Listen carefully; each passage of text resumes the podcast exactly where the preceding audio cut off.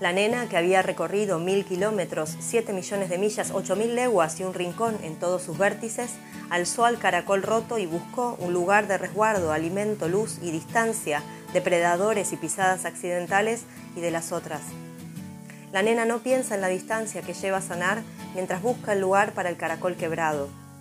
No es lo mismo cualquier lugar cuando se está roto, cuando lo único que se ha hecho en la vida es apenas llegar y ya tener un pie encima aplastando contra algo que punza, duele, sangra, hiere, mutila.